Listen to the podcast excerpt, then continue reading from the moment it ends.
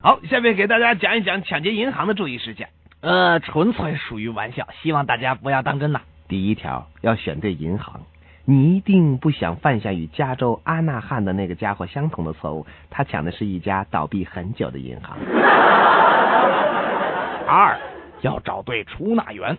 在加州有一名劫匪把他的纸条递给了出纳员，该出纳员的父亲那时正站在旁边，看了之后火冒三丈啊！结果那名劫匪被他的老爸过肩摔了一个大跟头，还坐在他的身上，直到警察赶到为止。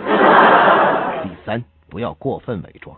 有个化妆成女人的劫匪，带着一脸的化妆品撞上了一道玻璃门，他是第一个成功的以唇印被指证的罪犯。第四，要有时间观念。这是马赛诸塞州某个劫匪胸口永远的痛。他在四点三十分抢银行，然后想要穿过北亚当斯市中心逃逸，却在巅峰时间阻塞的交通中动弹了不得呀！警方到达的时候，他依然在那里迟迟进退不得。第五，下一个工作也许会更好。抢银行这种事不是每个人都合适的。一名不安的生手劫匪在急着将抢来的横财塞进衬衫口袋的时候，开枪打中了自己的头，当场死亡。